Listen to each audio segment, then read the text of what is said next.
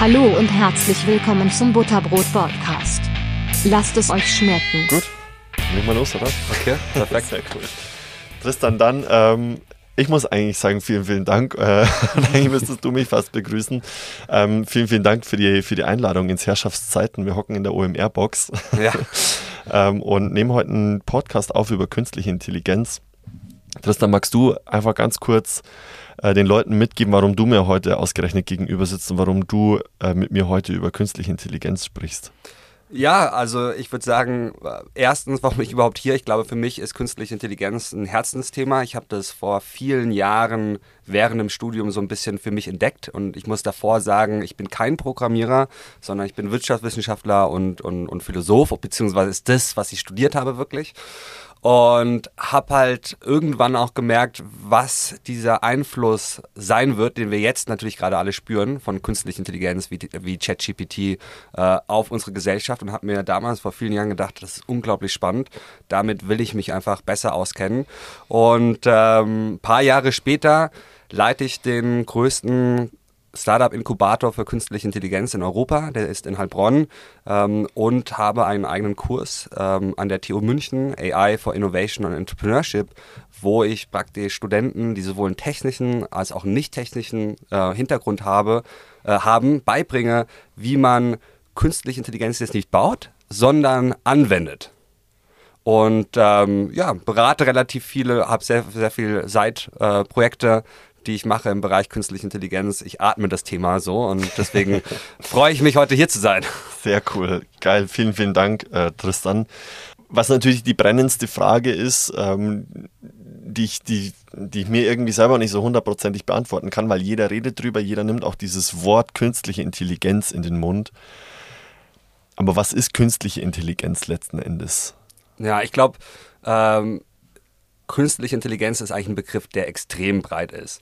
Und lass mich vielleicht mal kurz ausholen, um ein bisschen das so in Relation zu setzen. Ähm, ich schaue mir immer ganz gerne an, was macht uns irgendwie besonders äh, und was macht uns aus. Uns Menschheit macht aus, äh, es gibt viele Sachen. Eine davon ist, dass wir neue Werkzeuge bauen und entwickeln und auch nutzen. Und das ist für mich nichts anderes als Technologie. Schauen wir uns jetzt mal die meisten Werkzeuge an, die wir in unserer Lebensgeschichte gebaut haben. Also die meisten Technologien haben dazu geholfen, unsere physischen, körperlichen Fähigkeiten zu verbessern. Ja, wie zum Beispiel das Auto, das geholfen hat, uns von A nach B zu bringen. Jetzt seit relativ kurzer Zeit, seit 100 Jahren, seitdem es Computer gibt, sind wir das erste Mal in der Lage, unsere kognitiven, unsere geistigen Fähigkeiten zu verbessern. Und das Spannende daran ist, dass Intelligenz, also diese Verbesserung dieser kognitiven Fähigkeiten, Intelligenz ist eine der Voraussetzungen dafür, dass wir neue Technologien entwickeln. Und da passt jetzt natürlich künstliche Intelligenz rein. Es gibt sehr viele verschiedene Definitionen von künstlicher Intelligenz, aber ich denke mal so die einfachste ist, äh, wenn ein Algorithmus oder eine Maschine eine Aufgabe übernimmt, die wenn es ein Mensch machen würde, Intelligenz brauchen würde, nennt man künstliche Intelligenz. Das ist sehr breit und mittlerweile gibt es so kleinere Streams darunter, zum Beispiel maschinelles Lernen, äh, wo man praktisch Maschinen beibringt, auf Daten ähm, sie zu trainieren und zu lernen und nicht mehr spezifisch zu programmieren. Mhm. Aber es ist ja nicht Intelligenz im Sinne von Lösungsfähigkeit besitzen oder so Kreativität, äh, sondern so wie ich es immer verstanden habe, ist es ja eigen, also ist diese künstliche Intelligenz, auch JetGPT zum Beispiel jetzt gerade, ähm, ein Programm oder ein, eine, eine, große Menge an Daten letztendlich aus der Vergangenheit aber, ja. die von Menschen geschrieben wurde und deshalb wirkt es auch irgendwo menschlich. Aber die eigentlich nach einem Schema abläuft, so habe ich jetzt verstanden. Ja, also ich, ich glaube, man muss so ein bisschen äh, unterscheiden, wenn wir künstliche Intelligenz meinen und davon sprechen, das hat nichts mit Intelligenz zu tun. Das hat nichts mit unserer menschlichen Intelligenz zu tun. Deswegen unterscheidet man eigentlich auch zwischen, äh, was man im Deutschen schwache künstliche Intelligenz nennt.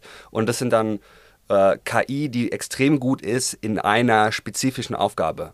Beispiel könnte dafür sein, ganz, ganz einfach, ganz banal, äh, ein, ein Spamfilter, wo E-Mails kommen und der Spamfilter erkennt, basierend auf dem Text, ist es ein Spam oder nicht, mhm. äh, und tut es in Spam oder, oder nicht Spam rein. Das ist und, und ich kann so einen Algorithmus, den ich dafür habe, einen Spamfilter, kann ich dann nicht nehmen und der kann dann auf einmal mein Auto fahren oder, oder, oder Schach spielen. Äh, und das ist eigentlich, was uns Menschen auszeichnet, dass wir in einem Bereich was gelernt haben und es im anderen Bereich anwenden können. Ich könnte dich zum Beispiel zu mir nach Hause einladen.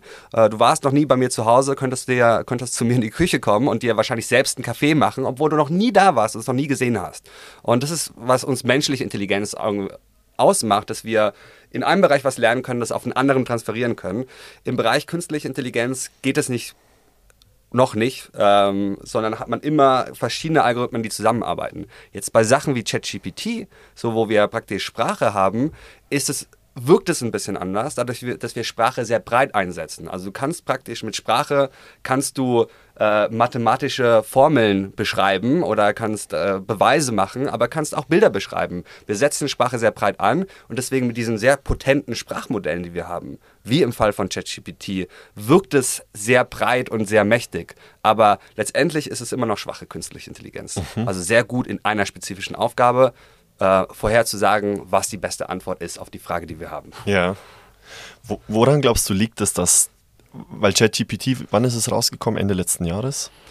Ähm, woran, also ja, also, also ChatGPT, so wie es ist, ist Ende, ich glaube im Dezember oder November, ich weiß es gar nicht genau, wann der Tag war, ist es, ist es praktisch rausgekommen. Rausgekommen, ja. okay.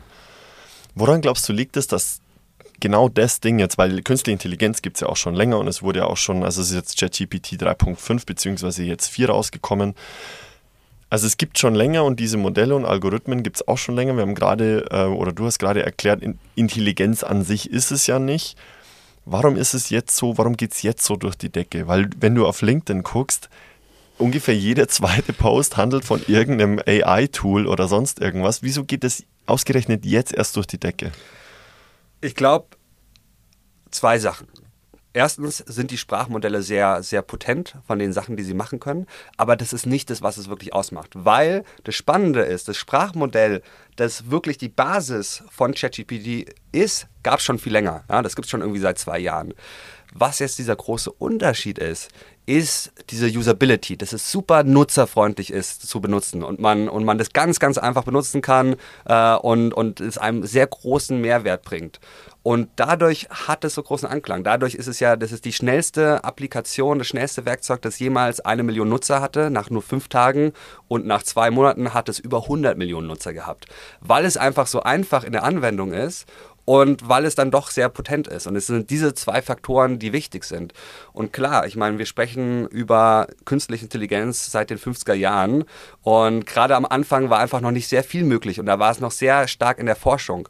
Und ich glaube, so seit ungefähr zehn Jahren ähm, befasst sich die Wirtschaft wirklich intensiver mit dem Thema künstliche Intelligenz und oftmals war es sehr schwierig, solche, solche Projekte, die es in der Forschung gibt, gewinnbringend dann auch im Unternehmen einzusetzen. Und jetzt sehen wir zum ersten Mal den Shift und was ChatGPT wirklich geschafft hat, diesen großen Mehrwert sofort zu dem Endnutzer zu bringen. Und deswegen ist gerade der, der, der Impact und die Reaktion darauf so groß. Mhm. Jetzt habe ich natürlich schon, also ich habe natürlich auch so ein bisschen damit gespielt und festgestellt, dass nicht alles immer so perfekt ist und auch, dass nicht immer alles stimmt, was, was mir als, ähm, als Ergebnis sozusagen liefert.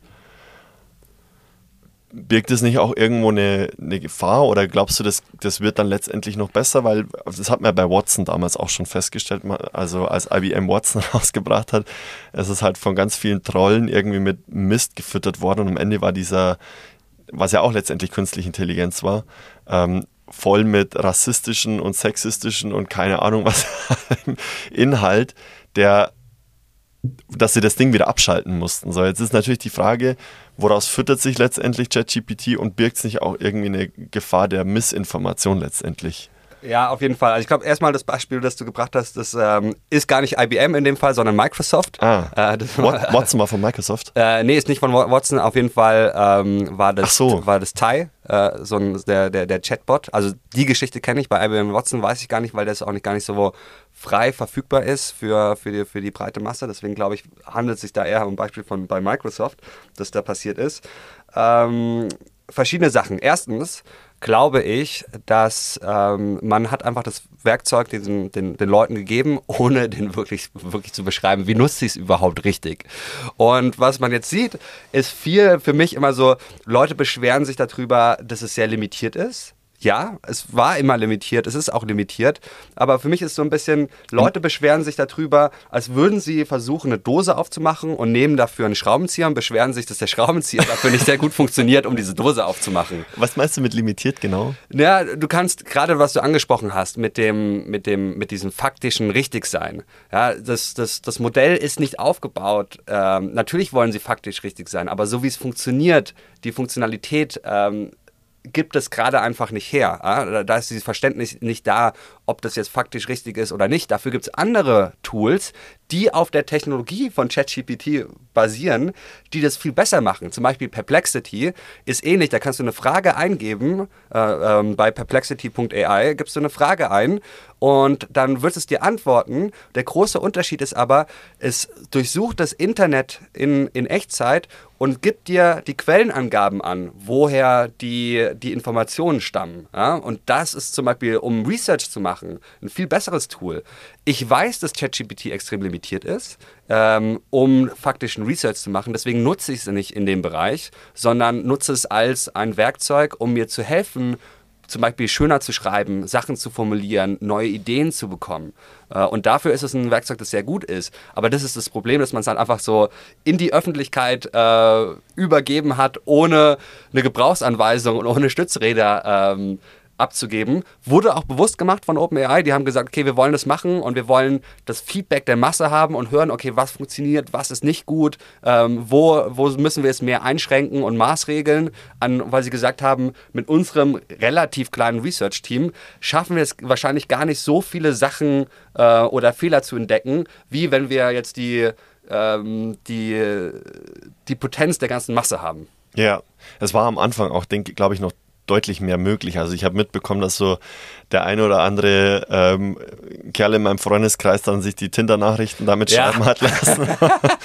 das, das kenne ich auch. Und das hat übrigens ein Freund von mir gemacht mit der Version davor, mit GPT-3. Ja? ja? Und, und das hatte noch nicht diese Chat-Funktion. Also das zeigt auch, man konnte man die Sachen schon davor machen.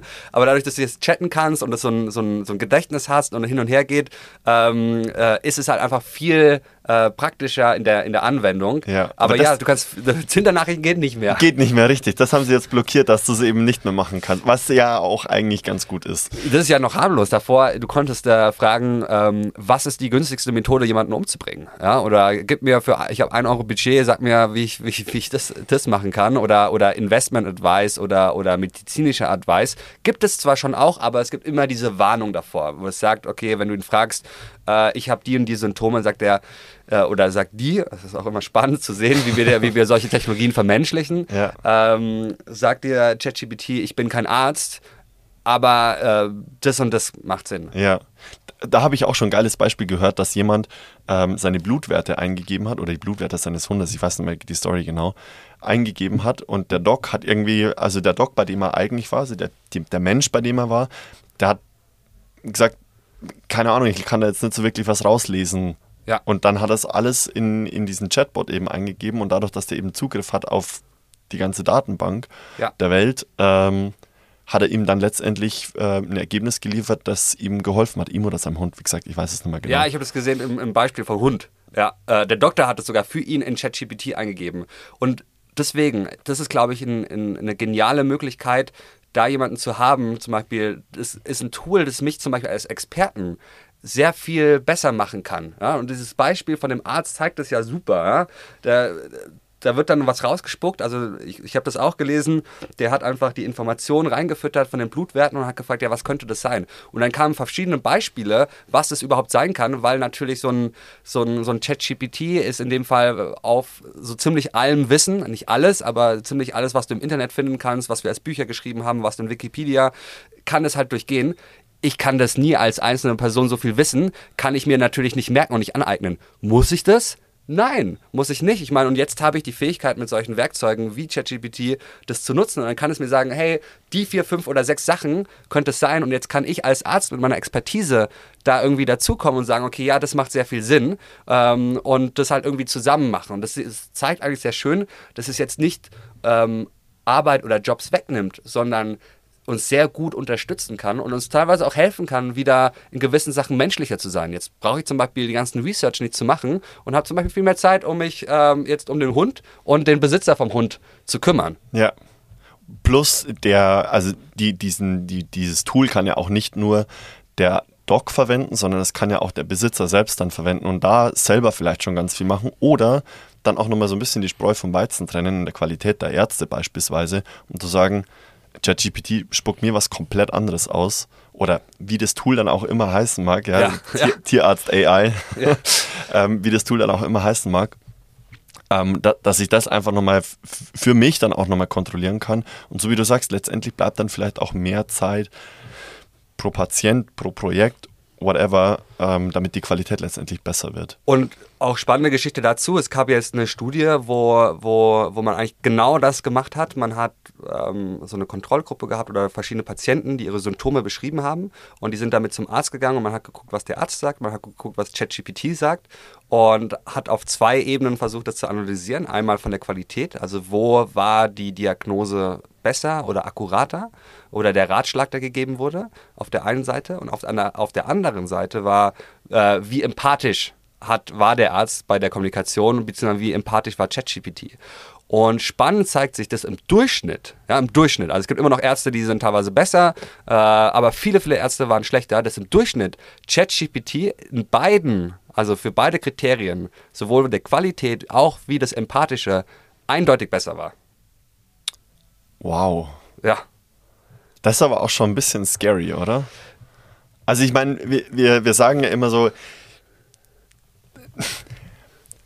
man hat ja immer so ein bisschen Angst vor dem Unbekannten. Ja. So. Und ähm, man sagt ja immer so, ja, der Unterschied zwischen, zwischen der künstlichen Intelligenz und den Maschinen und den Menschen ist ja, die Maschinen haben keine Emotionen und so weiter und wir Menschen schon.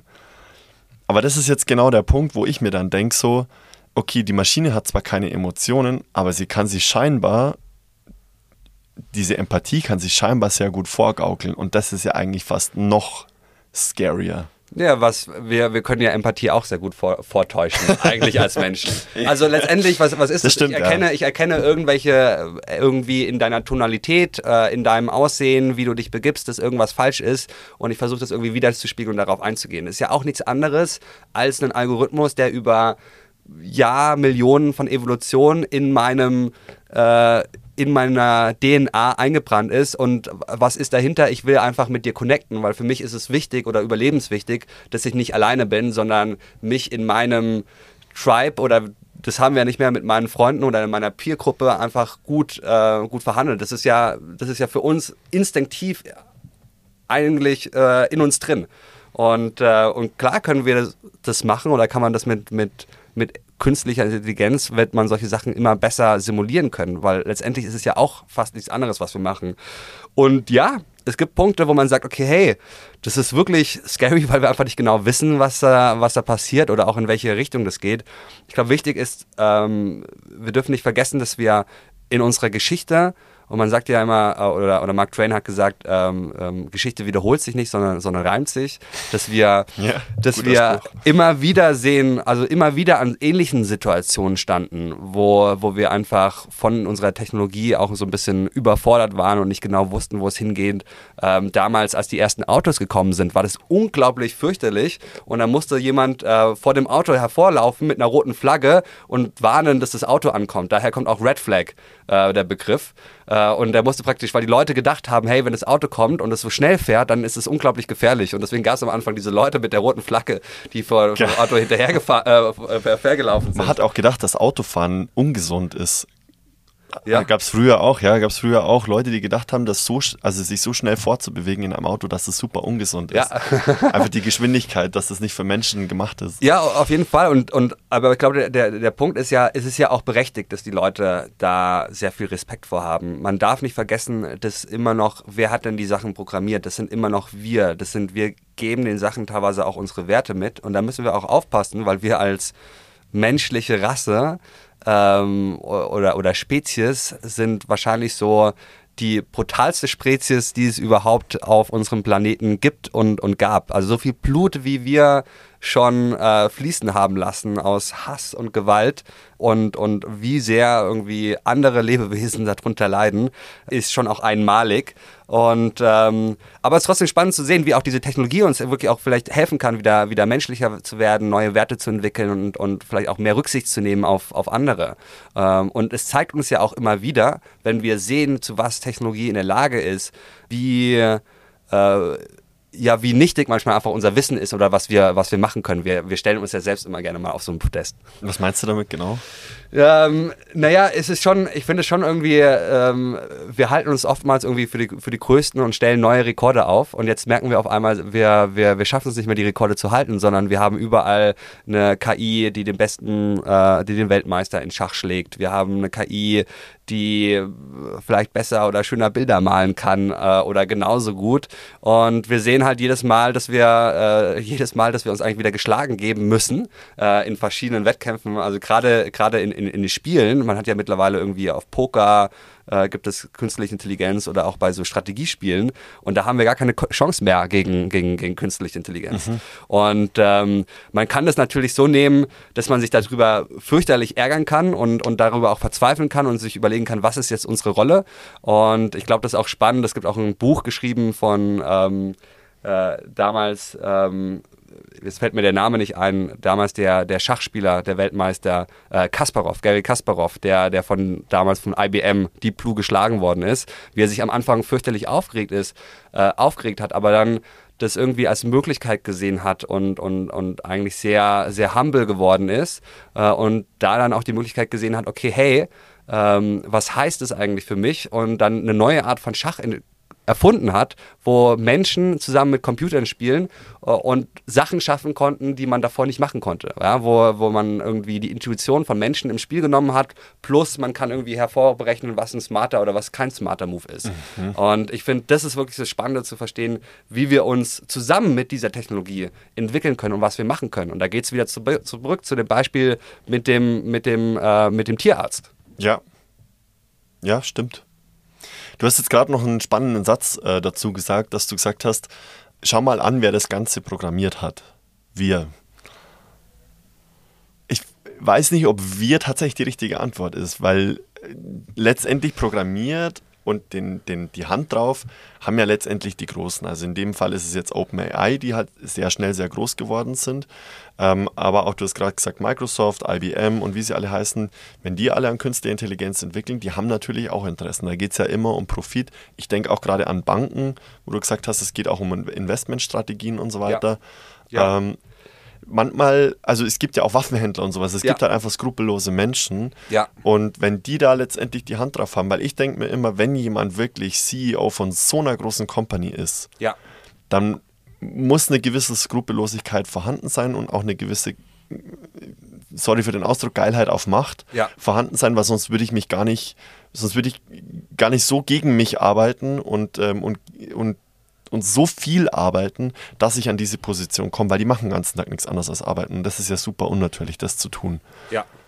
Ähm, da, hast du, da hast du vollkommen recht. Ähm, erstens, ich glaube, wenn, wenn, wenn ich sage, wir haben es entwickelt, klar, wir, wir als Menschen, ein Kritikpunkt, den es immer wieder gibt, was man auch immer wieder sieht, dass äh, man, man merkt es, wer, die, wer, wer teilweise die Algorithmen entwickelt hat, ähm, weil es meistens weiße Männer sind und man und ja. man hat das zum Beispiel festgestellt und man sieht das immer wieder und es ist auch so, so eine gewisse Kritik, ähm, die natürlich irgendwie auch ein bisschen ihre Scheuklappen haben und ein bestes Beispiel, du hast dann irgendwann Gesichtserkennungsalgorithmen, die nie auf äh, dunkelhäutige Menschen trainiert worden sind und deswegen funktionieren die da nicht und dann schließen wir ähm, jetzt gar nicht extra bewusst, sondern, sondern haben unseren Bias, den wir irgendwie teilweise vielleicht bewusst, teilweise nicht bewusst, da replizieren und dann wieder Auswirkungen hat auf die Modelle. Und die Modelle skalieren halt viel besser, weil sie halt Millionen von Daten in Echtzeit bearbeiten können als wir Menschen. Das heißt, diesen Bias, den wir vielleicht in uns haben äh, oder diese Einseitigkeit, diese Scheuklappen, können wir dann multiplizieren. Und ähm, das ist natürlich äh, eine Gefahr. Und deswegen sagt man auch, wir wollen auch versuchen, dass ähm, das ganze Feld an, an Menschen auch diverser ist. Ähm, und, und nicht nur Programmierer in diesem Prozess involviert sind. Und das ist ja zum Beispiel, was ich versuche mit meinem Kurs zu machen. Ähm, Leute zu nehmen, die komplett fachfremd sind. Also bei mir muss man auch nicht in dem Kurs programmieren können, du musst keine Mathe können, gar nichts, ähm, sondern auch Leute, die nichts mit Programmieren oder mit Code am Hut haben, ich nehmen kann und, und da eigentlich sinnvoll an KI arbeiten können oder das mitgestalten können. Und das ist etwas, was extrem wichtig ist. Kommen wir jetzt nochmal zu, zum Punkt zurück mit, deinem, ähm, mit dem großen Unternehmen. Was ich sehr spannend finde, ist erstens mal die Firma hinter ChatGPT, OpenAI, nennt sich ja OpenAI und wurde damals 2015 gegründet von Elon Musk und noch äh, anderen Leuten aus dem Silicon Valley, weil man gesagt hat, das ist, was wir da entwickeln, ist extrem mächtig, vor allem wenn es mehr Richtung ähm, AGI, also starke künstliche Intelligenz geht, also nicht mehr künstliche Intelligenz, die in einem Bereich gut ist, sondern die sehr breit, ähnlich wie wir Menschen handeln kann. Das G steht für General? Genau, das steht für, für, für General. Manchmal muss gerade aufpassen, weil es gibt auch Generative AI und das wird dann auch irgendwie, da kommt dann auch ein G rein, mm, ja, okay. und, und, deswegen verwechseln manche ein bisschen. Ähm, aber die haben das eigentlich gemacht, weil die es äh, offen machen so wollten und damals Open Source machen wollten, damit es für die Gesellschaft ist. Und jetzt ist ja Microsoft da eingestiegen, dieser Open Source Charakter, den gibt es ja auch nicht mehr. Das hat ja Elon Musk es auch nochmal kritisiert, weil er da auch am Anfang mit rein investiert hat und von dem Geld er auch nie was zurückgesehen hat und da auch keinen Stake drin hat. Und jetzt er sagt, hey, ihr werdet jetzt kommerziell. Das war eigentlich nicht so der eigentliche Gedanke und jetzt versucht er ja auch wieder was Eigenes aufzubauen. Das Spannende ist, ähm, Ach, er versucht jetzt da nochmal ein Gegenprodukt dazu zu finden, das dann eben offen ist. Ich weiß nicht, ob es offen ist. Äh, es steht auf, auf jeden Fall, hat er angekündigt, dass er, dass er nochmal sowas aufbauen will wie OpenAI, also eine Firma, die aktiv versucht, Artificial General Intelligence zu entwickeln. Da gibt es nur eine Handvoll ähm, auf der Welt. Da gibt es DeepMind, äh, die gehören mittlerweile zu Google. In Deutschland haben wir zum Beispiel Aleph Alpha, die versuchen das, dieses in Heidelberg. Ähm, und gibt es da wirklich nur eine Handvoll. Aber relativ spannend zu sehen, weil genau war es die Woche oder letzte Woche, ich glaube es war letzte Woche, wurde ähm, ein Bericht von, ein interner Bericht von Google wurde praktisch geleakt. Und da wurde drin gesagt, weil die entwickeln ja auch diese Sprachmodelle. Sie glauben nicht, dass sie ähm, langfristig kompetitiv sein können zu den Sprachmodellen, die sie entwickeln. Und sie glauben auch nicht OpenAI, weil sie gerade sehen, es gibt eine sehr große Open Source Community, also wo Leute an frei zugänglichem Code arbeiten und jeder kann da, äh, kann da mithelfen, diesen Code zu schreiben und zu machen. Und die Ergebnisse im Bereich der Sprachmodelle, also in dem Bereich wie ChatGPT, sind so gut, so vielversprechend und die finden Wege, wo die viel weniger Energie brauchen und das mit einem Bruchteil von dem, äh, von dem Budget machen, wie ein OpenAI oder wie ein Google hat, dass sie glauben, langfristig werden sie nicht die Chance haben, da mitzuhalten, sondern sehen es fast eher, dass irgendwie Open Source eher die Antwort ist und eher die Oberhand gewinnen wird. Und das finde ich spannend. Also das nimmt dann wieder so ein bisschen die, die Macht der Großen zurück und gibt es so ein bisschen mehr wieder in die Hand der, der Gesellschaft, der Bevölkerung, der Demokratie. Mhm. Spannend. Also spannend, dass sich dann da jetzt scheinbar auch in der, in der Gesellschaft so eine Bewegung äh, entwickelt, wo sich dann viele Leute zusammenfinden. Also ich bin im Recruiting tätig ja. und also für mich super spannend zu sehen, dass sich dann so viele Entwickler tatsächlich auch scheinbar dann in ihrer Freizeit zusammentun um daran zu entwickeln. Ja, und nicht mal, und nicht mal nur die, die, die, die Standardentwickler. Und das ist ja das Spannende daran, ist, ist, man sagt ja auch immer, wenn Leute von verschiedenen Ebenen oder Bereichen kommen, die haben da vielleicht ganz andere Ideen, ganz andere Blickpunkte auf, ähm, auf solche Themen und haben vielleicht ganz andere Lösungen ähm, und, und finden vielleicht auch ganz andere Lösungen. Das ist spannend zu sehen, dass da teilweise jeder auch irgendwie mitwirken kann und was mitmachen kann. Und ich glaube, das ist ja auch das Wichtige, dass wir KI von diesem Podest heben und sagen, hey, das ist nur was für Programmierer, sondern das auch so erklären, dass die Leute es besser verstehen, dass es greifbarer wird, damit ich als, bin ich, egal ob Schüler, ob, ob, ob, ob als, als Rentner, als Lehrerin, ich da einfach mitreden kann, weil gerade passiert sehr viel und es gibt natürlich auch große Risiken und deswegen ist es wichtig, dass es ein Thema ist, wo sich die Gesellschaft auch auskennt und dass man in der Öffentlichkeit führt solche Diskussionen und nicht irgendwo hinter verschlossenen Türen. Ja, Ich, ich denke nur gerade nach, weil es halt schon ein großes, so ein, ein, großes Unternehmen dann ist, also Unterfangen ist vielleicht der richtigere Ausdruck. So ein, ein großes Unterfangen ist, so einen, so einen Bot, egal ob der jetzt Bilder generiert, egal ob der Text generiert oder, oder Sprache in, in andere Sprache umwandelt etc., ist ja schon ein großes Unter, Unterfangen, wo dann viele zusammenarbeiten müssen. Jetzt kenne ich mich in der Softwareentwicklung nicht gut genug aus, um beurteilen zu können, wie gut letztendlich so ein Open, so ein, ähm, so ein offenes Open Source Projekt funktionieren kann.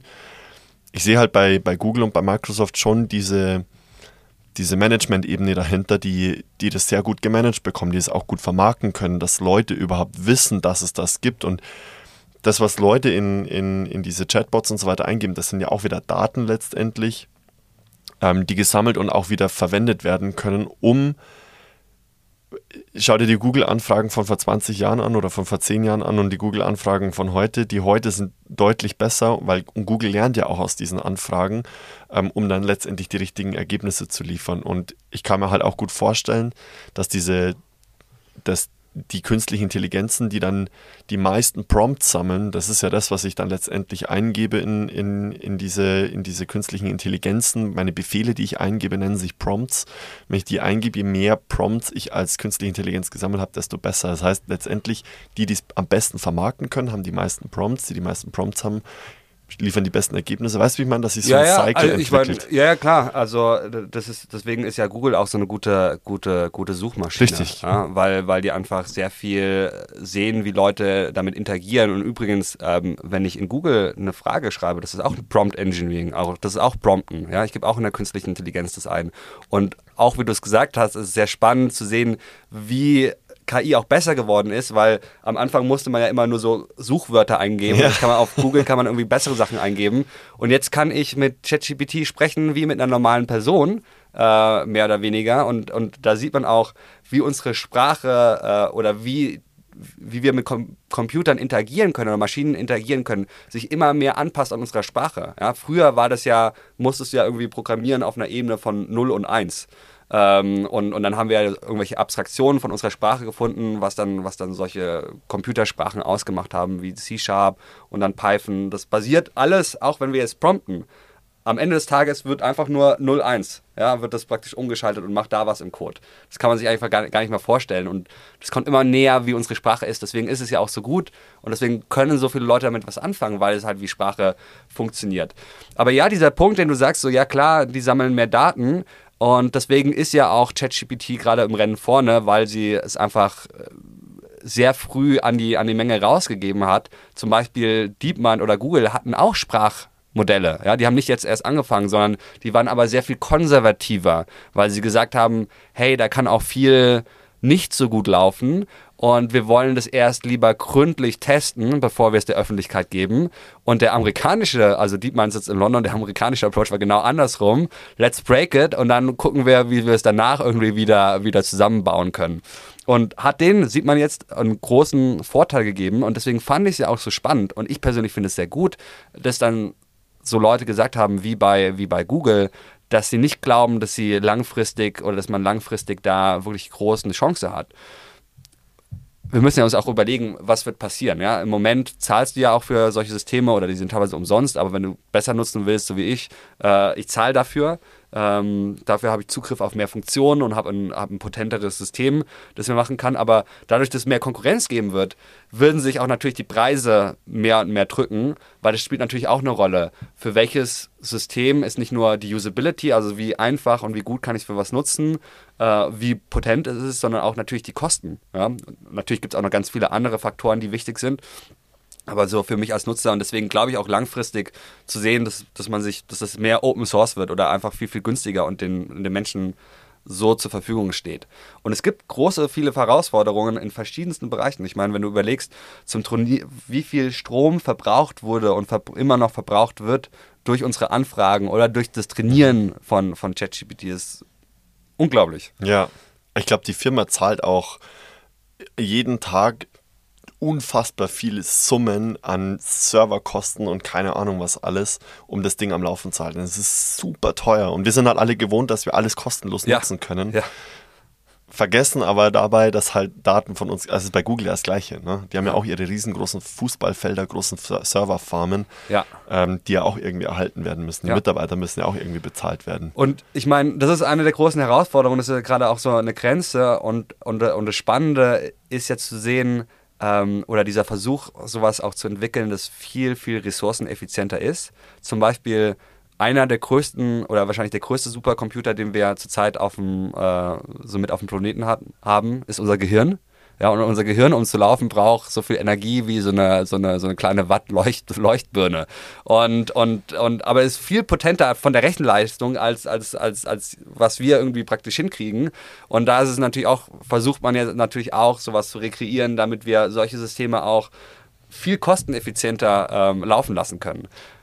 Ist man dann dabei, das Ganze so in Richtung Bionik zu führen, also die Kombination aus Biologie und Technik? Ja, ich habe äh, letztens mit welchen gesprochen, die, und es gibt auch, es gibt natürlich auch Firmen, die das machen, die neuromorphische äh, Computerchips entwickeln oder Chips entwickeln, die genau äh, das machen können, viel ähnlicher sind, wie, wie unser Gehirn aufgebaut sind und viel kosteneffizienter dann laufen können. Also ich finde es immer wieder faszinierend, was wir, was wir entwickeln können und wozu wir in der Lage sind. Und wie schon am Anfang gesagt, künstliche Intelligenz hilft uns ja dabei, neue Technologien zu entwickeln.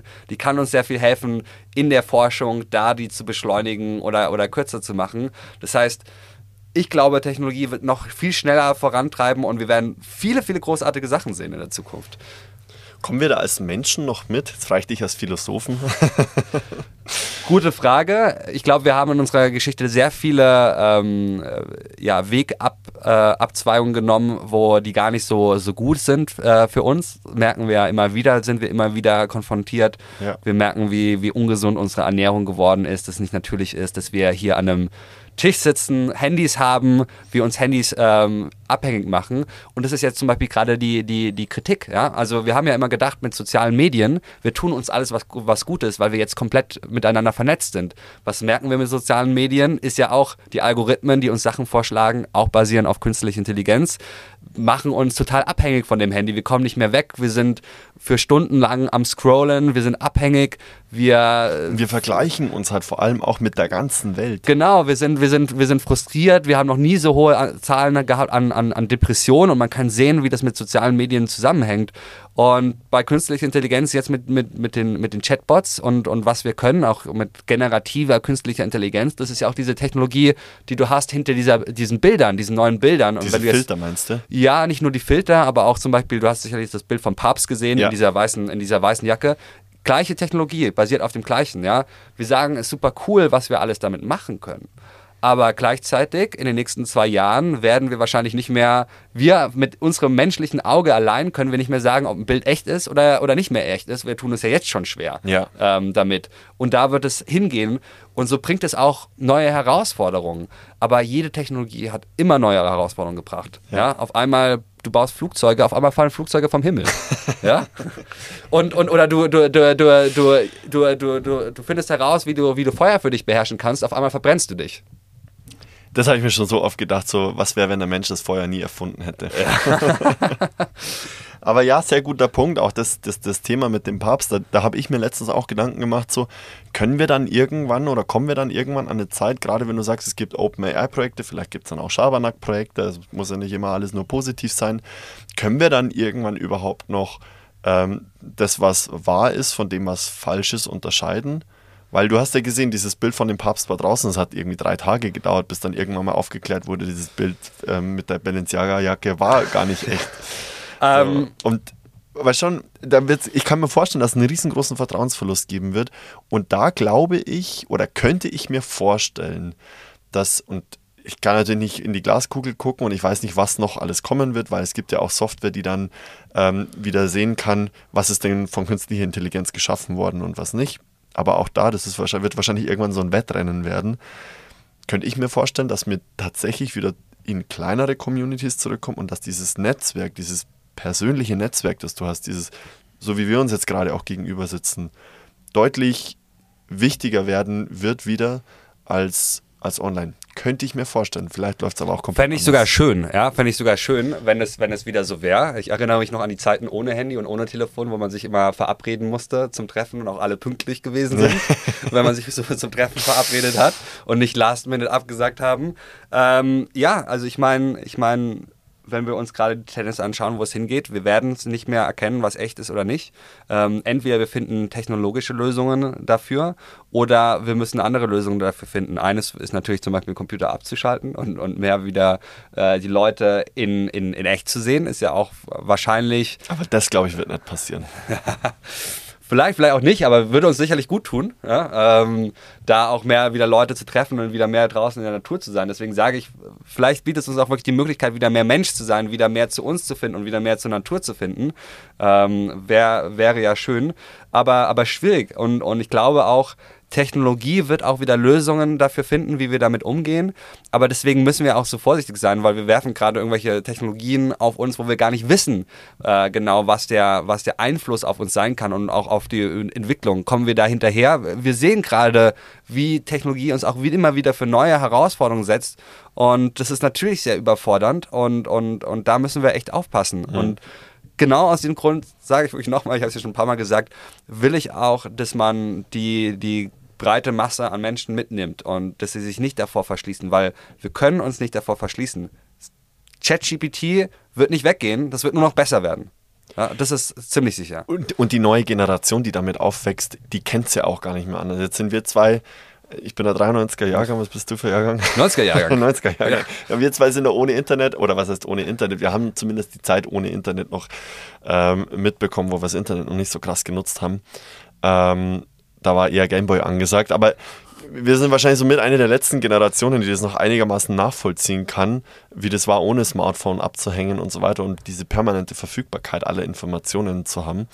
Ähm, und die neuen Generationen sind ja damit schon, schon aufgewachsen. Hat es auch, als, als ChatGPT ganz neu rauskam, waren, ähm, habe ich einen geilen Artikel, ich glaube, bei TED war es oder so gelesen, der so ein, so ein, so ein Harry Potter-Spiel entwickelt hat. Also der hat dem, dem ChatGPT-Bot gesagt, du bist jetzt ein Harry Potter-Spiel mit 100 Level gesteuert über, über diese, diese Sprache oder ich kann dich über diese Spracheingabe steuern und hat sich da selber sozusagen ein Spiel zusammengebastelt. Ja, also mega. Und das finde ich auch geil, was du gerade dann auch meinst mit OpenAI hat es einfach so mal ins Feld geworfen und geguckt, was passiert so. Ja. Weil ich bin, ich bin letztens bin ich mit einem, mit einem Prof von der TAI zusammengesessen, der eben auf künstliche Intelligenz spezialisiert ist. Und er meinte halt so, er, er macht halt diesen ganzen technischen Part und den, den versteht er auch zu 100 Prozent, was es für, was es für gesellschaftliche Auswirkungen etc. hat da ist er gar nicht der Experte dafür. Und es ist auch super schwierig heraus vorherzusagen. Ich ja, meine, ja. So, wer, hätte, wer hätte denken können, dass mit, mit sozialen Netzwerken wir auf einmal diese ganz anderen Probleme sind. Wir merken das einfach dann irgendwann im Nachhinein. Ähm, haben wir bei vielen gemerkt. Ja? Wir, wir, wir haben gemerkt, dass es vielleicht gar nicht so gut ist, irgendwie Kohle abzubauen und die in die Atmosphäre zu pumpen. Ja. Ja, merken wir jetzt gerade alles, was die, was, die, was die Langzeitfolgen sind. Viele Sachen können wir einfach vorab nicht abschätzen. Und das ist halt das Schwierige. Und hier hat auch wieder Geschichte gezeigt, ich meine, es gab schon immer Leute, die gegen Technologie rebelliert hatten, weil sie davor Angst haben, äh, hatten. Der ganz, ganz bekannt sind die Luddites damals, während der ersten industriellen Revolution, die dann die ähm, diese, diese Webmaschinen zerschlagen haben, weil sie Angst haben, das nimmt ihnen die Jobs weg. Ähm, und, und, und man hat gesehen, man konnte diese Technologie nicht aufhalten. Und ich glaube, Angst und zerstörerisch sein ist jetzt nicht das, ähm, das beste Mittel, sondern wirklich da offen zu sein und versuchen, das mitzugestalten. Und umso mehr Leute das mitzugestalten, umso mehr smarte Köpfe haben wir. Und wir sehen es ja gerade im Bereich Open Source, äh, was viele smarte Köpfe ausmachen können äh, im Vergleich zu irgendwelchen Unternehmen. Und und, und, und ich hoffe, dass äh, meine Rolle es ist, oder dass ich meine Rolle, dass ich Leute inspirieren kann, motivieren kann, in das Feld zu kommen, in das Feld zu gehen und da wirklich einen Beitrag für unsere Zukunft zu leisten, damit wir auch in einer, in einer Welt leben, in der wir und unsere Nachfahren äh, leben wollen. Ja, sprichst einen guten Punkt an und äh, da komme ich jetzt mit meiner, mit meiner Rolle als Recruiter und dem Fachkräftemangel vielleicht ganz gelegen. Ähm, ich, also ich glaube schon, dass das eine Angst ist, ähm, die, die vorhanden ist, gerade bei, bei Jobs, die vielleicht auch Routinearbeiten durchführen. Ähm, es gibt auch Routinearbeiten im Büro. Es müssen jetzt gar nicht handwerkliche Routinearbeiten sein, sondern können ja auch handwerkliche Arbeiten im Büro sein. Glaubst du, dass da Jobs verloren gehen werden? Weil ich weiß schon, jetzt sind wir in einem Alter, die, die auch noch Bock haben, sich vielleicht in neue Dinge einzuarbeiten. Fast forward 20 Jahre. Wir haben vielleicht noch 10 Jahre zur Rente, wenn alles gut läuft. Habe ich da noch Bock, mich in neue Technologien einzuarbeiten? Oder komme ich dann einfach schon gar nicht mehr drum herum und ich muss mich einarbeiten? Also, erste Frage, erste Frage, ähm, wird es Jobs kosten? Ja, also, also, also klar, aber ich glaube, man, man kann nicht pauschalisieren. Ähm, und ich glaube, das Wichtige ist, man ein bisschen erklärt. Ich glaube, mhm. per se, es wird Jobs geben, die es nicht mehr, die es so nicht mehr geben wird. Aber was ist der Impact? Und, und alles, was wir gerade machen, ist im, im Bereich künstliche Intelligenz, haben wir gesagt, neo-schwache künstliche Intelligenz. Und jeder Job, den wir machen, besteht nicht nur aus einer Aufgabe, sondern es sind hunderte verschiedene Aufgaben, die wir machen. Also wenn man sich jetzt hinsetzen würde und mal dokumentieren würde an einem Tag, was man macht, ja, dann gehst du hin, dann ist irgendwie eins E-Mails lesen, E-Mails beantworten. Wenn ich ein Arzt bin, dann muss ich Patientenakten lesen, dann muss ich Patientenakten ausfüllen, dann muss ich den Patienten sehen, dann muss ich diagnostizieren, dann kommuniziere ich, dann ganz, ganz viele, ganz, ganz viele Aufgaben. Und dann gibt es jetzt davon gewisse Aufgaben, wo künstliche Intelligenz vielleicht besser ist und helfen kann und die jemanden abnimmt, ja, wenn jetzt zum Beispiel ein Arzt auf einmal keine Patientenakten mehr ausfüllen muss, dann ist es was Gutes, mhm. weil dann hat der Arzt jetzt viel mehr Zeit, den, den, den, den Patienten zu sehen und das zu machen, wo ich gerne einen Mensch hätte. Ich hätte am liebsten, dass ein Mensch mit mir spricht. Und da bietet es zum Beispiel viele Möglichkeiten. Und du hast genau, genau, genau den richtigen Punkt gesagt. KI setzt vor allem am Anfang jetzt da an, wo es die ganzen repetitiven Tasks gibt, die, die sehr, die sehr vielleicht auch langweilig sind und immer stupide und immer das Gleiche. Und da ist es doch schön, wenn künstliche Intelligenz jetzt mir hilft, die, die zu ersetzen und ich dann und dann einfach mein Job ganz anders ausschaut und ich einfach Sachen machen kann, wo ich vielleicht viel kreativer sein kann, wo ich, wo ich, wo wirklich meine Stärke als Mensch gefragt ist, wo ich vielleicht jetzt wieder mehr mit Menschen mich unterhalte ähm, und dahin gehen. Und, und je nachdem, was für einen Job man hat, wird es natürlich unterschiedlichen Einfluss darauf haben. Und vielleicht wird es auch ein paar Jobs wegfallen. Also wenn wir uns mal überlegen, es gibt viele, viele Jobs, die gab es die gibt es heute nicht mehr. Früher gab es Kinder, vor, bevor es Wecker gab, die haben dann morgens an ein Fenster geklopft, um dich aufzuwecken. Früher gab es äh, Menschen, die mit einem langen Stab, die haben die Straßenlampen, mussten die immer anzünden und auszünden solche Jobs gibt es gar nicht mehr und auf einmal gibt es Influencer und da hätte auch niemand jemand gedacht, dass es Influencer oder Podcaster gibt. Ja. ja. Also es entstehen auch immer viele neue Sachen und, und äh, künstliche Intelligenz bietet einem die Möglichkeit, ähm, vielleicht wieder, wieder einfach mehr Zeit zu haben für Sachen, die einen menschlicher machen und, und, und viele sagen, künstliche Intelligenz gibt uns auch die Möglichkeit, in einem Zeitalter von Überfluss zu leben.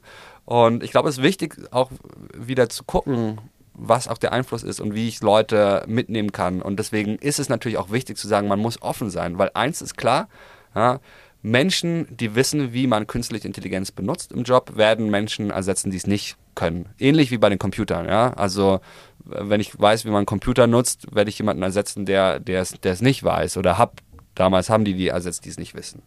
Ja, was, was wären so Beispiele für Jobs, die ersetzt werden? Deiner, also deine Glaskugel? Ähm, ich habe einen sehr spannenden Artikel, Artikel gelesen, schon ein bisschen länger her. Äh, man hat ja immer gesagt, irgendwie das autonome Fahren äh, nimmt ja super viele, viele Jobs weg für, für, für Taxi oder, oder LKWs. Und klar, wahrscheinlich wird es die irgendwann nicht mehr geben. Und da geht es auch wieder zu dem Punkt, ähm, wo, wo er irgendwie gedacht hat, so hey, ja, aber die Aufgabe von von einem LKW-Fahrer ist es nicht nur LKW zu fahren, sondern der muss auch die Ware sozusagen bewachen, dass die keiner klaut.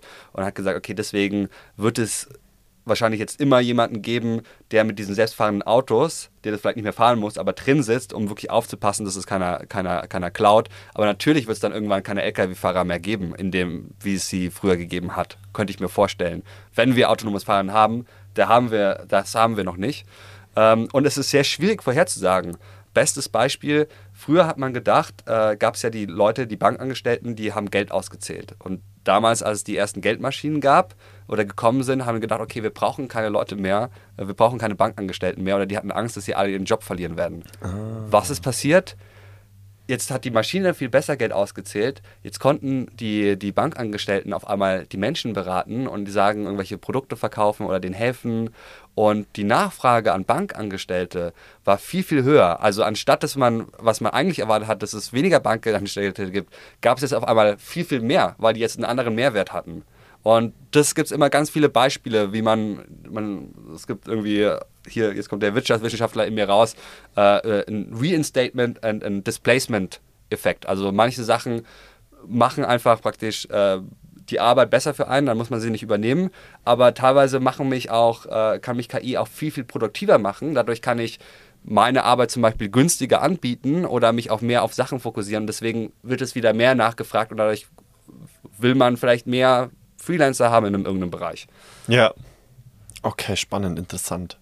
Da habe ich mit meinem Chef letztens auch drüber geredet, oder was vielleicht sogar erst gestern. Wir haben auf jeden Fall drüber geredet, dass, ähm, dass das vielleicht auch die Möglichkeit bieten wird, einfach eine Viertagewoche zu haben. Ja, ja. Also ich meine, bei mir, ich habe ja auch noch ein Startup, äh, ist es auf jeden Fall der Fall. ähm, und ich glaube total. Ich meine, wenn du, wenn du überlegst, ähm, jetzt irgendwie, äh, wir sehen es ja, dass eigentlich seit der industriellen Revolution hat die Produktivität von, von, von uns Menschen, wie wir arbeiten, extrem zugenommen. Und unser Gehalt ist relativ stabil geblieben. Das heißt, die Produktivität das, dieser Mehrgewinn ist immer an, ein paar wenige gegangen und unsere Arbeitswoche ist jetzt nicht wirklich weniger geworden, obwohl wir Produktivität, äh, produktiver geworden sind und unsere Gehälter haben sich auch nicht mehr groß angeglichen. Und deswegen kann man jetzt eigentlich neben dieses extra Produktivität uns vielleicht wieder mehr Freizeit zurückgeben, weil es gibt irgendwie auch, auch, auch Forscher oder auch Paper, die, die, die irgendwie versucht haben nachzuvollziehen, wie es denn früher waren, äh, war, als wir noch gejagt und gesammelt haben. Und da haben wir irgendwie teilweise nur 20 Stunden die Woche aktiv gearbeitet. Mhm. Und vielleicht kommen wir wieder dahin und, und können irgendwann mal auch drei Tage die Woche arbeiten. Also ich weiß, viele Leute wird es freuen. Mich ja, auch. Mich Ich glaube, da sind wir uns alle einig. Für, für den gleichen Lebensstandard definitiv. Ähm, nur, nur da ist halt die Frage, und da komme ich auch wieder zurück zu dem Punkt, so, wer, wer hat es letztendlich in der Hand, wer hat die Entscheidungen letztendlich in der Hand, weil ich, ich ich glaube wirklich, dass, dass es wieder Leute geben wird, die halt einfach trotzdem nochmal die extra Meile gehen werden, weil sie trotzdem den anderen voraus sein wollen, die trotzdem fordern werden dass du schneller weiter mehr machst mit der, mit der künstlichen Intelligenz. Ja, ich Also ich bin, ich bin komplett bei dir. Ich fände es schöner und ich glaube auch, dass es ein schöneres Leben ist, wenn ich es ausgeglichen habe, ähm, als schneller, weiter, höher, mehr und ähm, meine vitalsten Jahre irgendwie im Büro verbringen. Ja, ja, es ist ja auch Massenumdenken. Und ich auch letzte Woche war irgendwie auch ein, auch ein, auch ein Bericht irgendwo in der Zeitung, wo, wo wirklich ein Chef gesagt hat, und ich habe nur mit dem Kopf geschüttelt. Er hat gesagt, so ja, er hat viele Leute, die remote angestellt sind und er weiß nicht, ob sie ChatGPT nutzen oder nicht und er weiß, dass sie jetzt produktiver sind, deswegen erwartet er, dass sie jetzt härter und mehr arbeiten. Das habe ich mir gedacht, das geht ja vollkommen in die falsche Richtung. Krass. Und ich glaube, letztendlich haben wir die Chance, ähm, wir als Menschen so ein bisschen zu wählen, in welche Jobs wir wollen. Und du hast diesen krassen Arbeitermangel, Fachkräftemangel, trotz künstlicher Intelligenz. Und die Leute werden sich dafür entscheiden, wo sie halt in der Arbeit gut behandelt werden, wo man ihnen die, die, die Möglichkeit gibt, sich zu entfalten und wo man dieses Thema New Work äh, einfach, einfach neu denkt weil ich finde es irgendwie auch spannend zu sehen. Ich glaube, unsere, unsere Präferenzen, wie wir arbeiten, hat sich einfach verändert und oftmals werden wir kritisiert als, als irgendwie die junge Generation, dass wir faul sind. Und ich glaube, das stimmt überhaupt nicht. Und ich glaube, es gibt drei große Generationen, äh, wie wir arbeiten. Und die erste war praktisch vom bis, bis zur industriellen Revolution und noch währenddessen, wo die Menschen gearbeitet haben, um zu überleben, ja, auch noch in den Krieg rein. Also die haben gearbeitet, weil sie wirklich überleben mussten. Und dann gab es eigentlich so nach dem Zweiten Weltkrieg bis irgendwie in den 90er Jahren die goldene Generation, die haben gearbeitet, um sich äh, Vermögen aufzubauen, um sich was leisten zu können. Und jetzt ist Vermögen aufgebaut, viele Sachen gibt es umsonst oder kosten fast gar nichts. Ähm, ich meine, ich muss nicht mehr ins Kino gehen, ich kann mir jetzt auf, auf, auf, auf YouTube irgendwie Filme anschauen. Ähm, jetzt haben wir eigentlich fast alles, was wir, was wir haben wollen. Äh, und für unsere Generation wird es immer schwieriger, irgendwie ähm, die Träume zu verfolgen, die, die unsere Eltern hatten. Also der Traum vom Eigenheim ist für die meisten nicht möglich, sich das zu kaufen. Das heißt, ich habe, jetzt haben halt die Sachen unsere Werte haben sich geändert und wir arbeiten jetzt nicht mehr, um uns Wohlstand anzumassen, weil wir schon sehr viel Wohlstand haben und weil wir uns da einfach schwierig tun, da mehr zu haben. Wir arbeiten jetzt, um unser Leben zu genießen und unsere Freizeit zu genießen und ich finde, das ist, das ist auf jeden Fall fair und das sollte man äh, vielleicht nicht zu sehr kritisieren. Ich denke gerade darüber nach, was du über das, weil du auch sagst, wir, viele von uns können sich ein Eigenheim nicht mehr leisten und vielleicht braucht es es auch nicht mehr. Meine, rein monetär gesehen lohnt es sich ja auch gar nicht. Also es ist eher ideell, ein Eigenheim zu besitzen. Also es gibt genügend Leute, die es schon durchgerechnet haben und gesagt haben, es lohnt sich eigentlich mehr in Miete zu wohnen. Ja. Stellt sich mir dann die Frage, wieso es noch Vermieter gibt. ähm, Okay, pass auf. Also es gibt, es gibt diese drei Generationen. Es gibt einmal die Generation, die fürs Überleben äh, gearbeitet hat, einmal die Generation, die, ähm, die für, für den Wohlstand gearbeitet haben, also ja. Eigenheim und so weiter und so fort.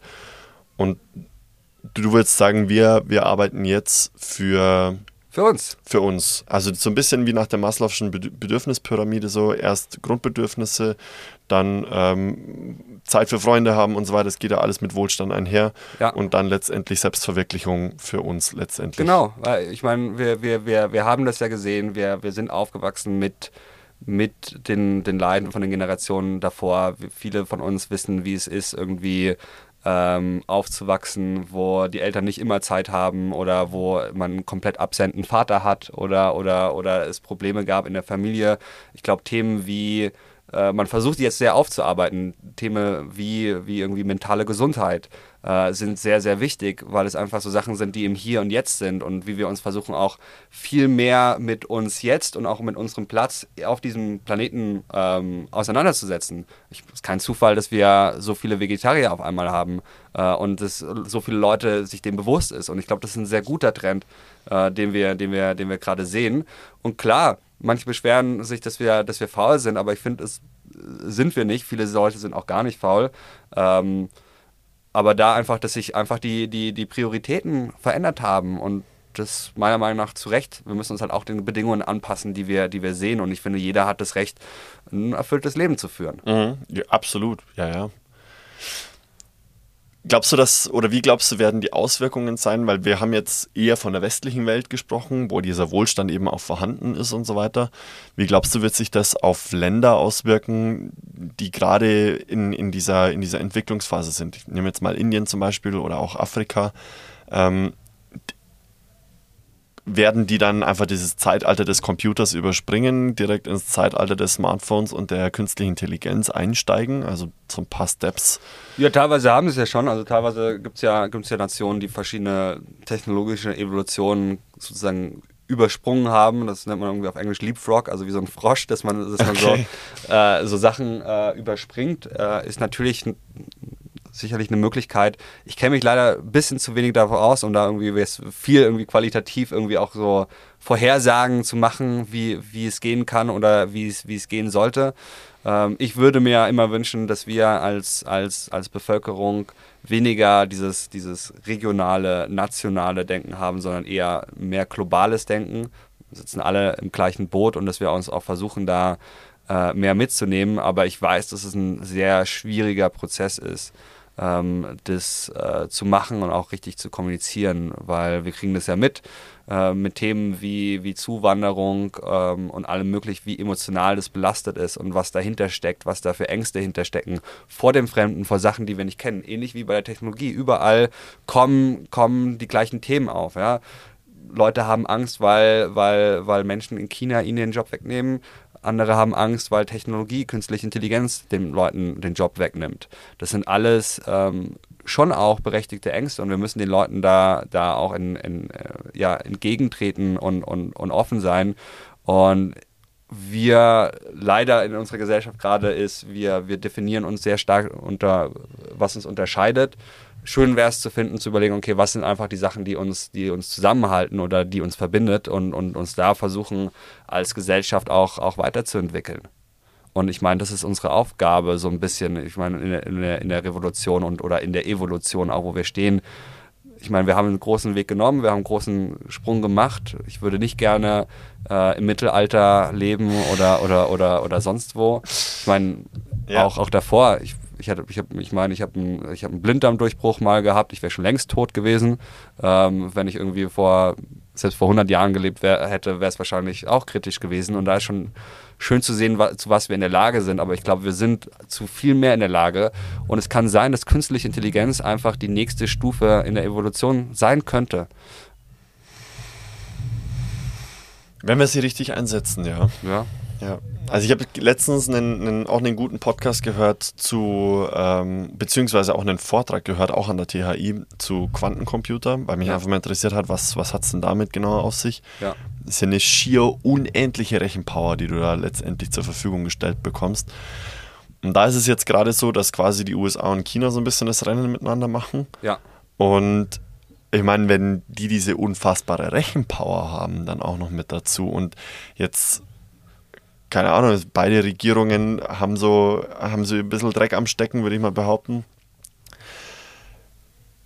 Aber also wenn, wenn eine Nation oder eine Person letztendlich dann ähm, quasi die, die diktatorische Macht über den stärksten Computer der Welt bekommt, die dann eben auch das komplette Internet durchsuchen kann, auf vielleicht auch ähm, sämtliche Sicherheitsbarrieren durchbrechen kann, in, in Kameras und so weiter und so fort eindringen kann, auf Gesichtserkennungen machen kann und so weiter. Ich meine, wenn man nach China guckt, da wird schon ganz viel von dem umgesetzt, ohne so einen Supercomputer oder einen Quantencomputer zu haben.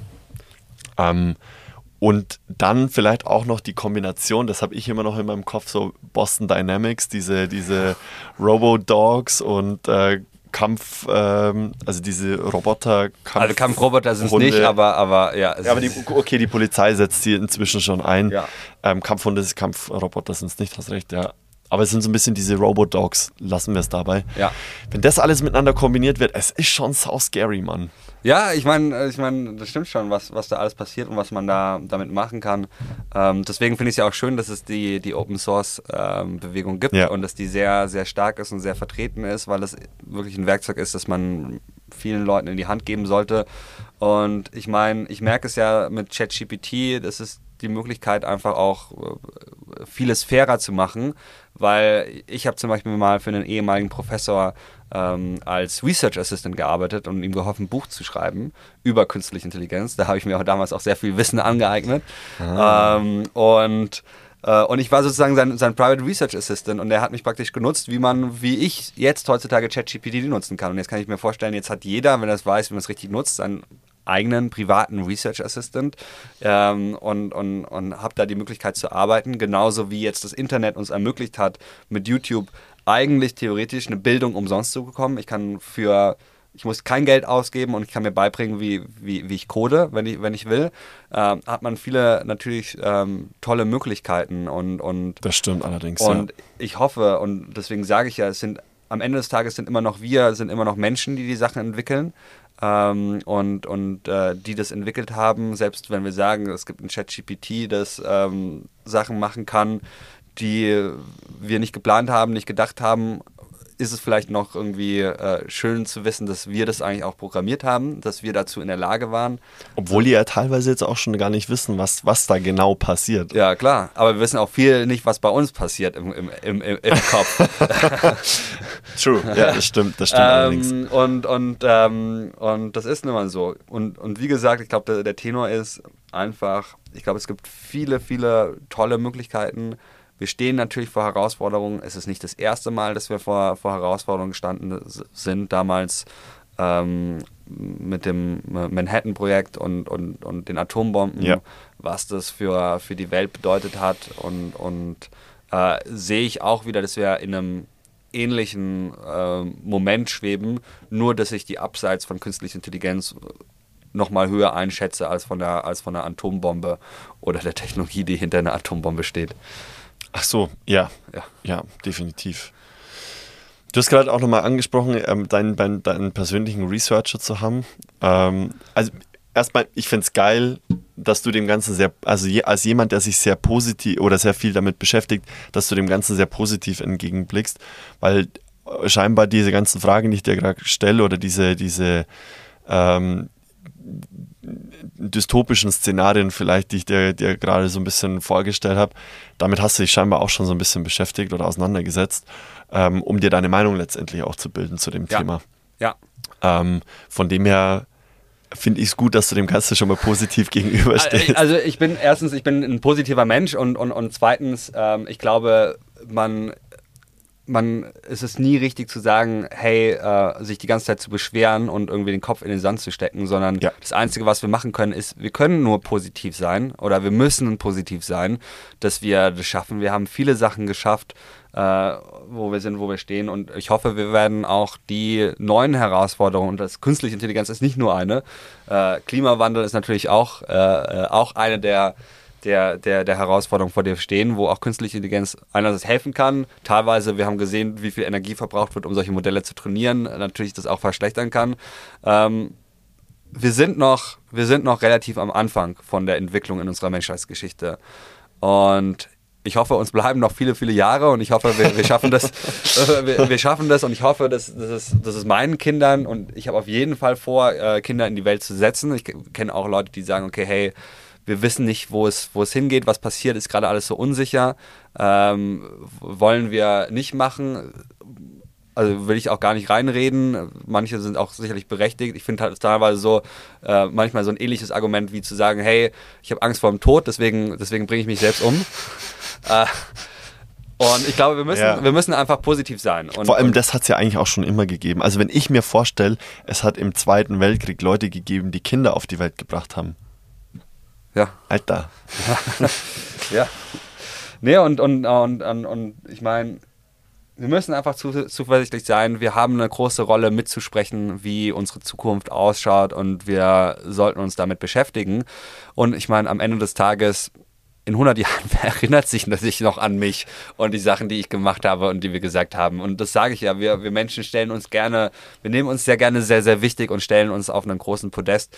Ähm, und, und deswegen sage ich auch, ich glaube, das ist die Möglichkeit, einfach wieder mehr ein bisschen mehr zu uns zu kommen, vielleicht mal auch auszuschalten und, und ich meine, jetzt gerade passiert immer sehr viel nach außen hin und vielleicht auch wieder ein bisschen mehr den Weg und die Reise zu uns selbst zu finden und zu, zu, zu unserem Planeten vielleicht auch. Ja, ja. Ja, drum ähm, finde ich gut, also du hast ja in deinem Leben auch, ähm, du jetzt als Person hast ja in deinem Leben auch beides letztendlich mit Yoga, deshalb auch dann das Startup in die Richtung, Ja, ähm, dass du, dass du das, diesen Ausgleich letztendlich dann vielleicht auch so ein bisschen für dich hast. Ja, genau. Ich glaube, das haben wir noch gar nicht erwähnt. Ich äh, ähm, bin ja auch sehr, ich bin auch sehr Yoga begeistert. Das habe ich für mich irgendwann mal entdeckt, so auch als Ausgleich zu den vielen Sachen, die ich mache.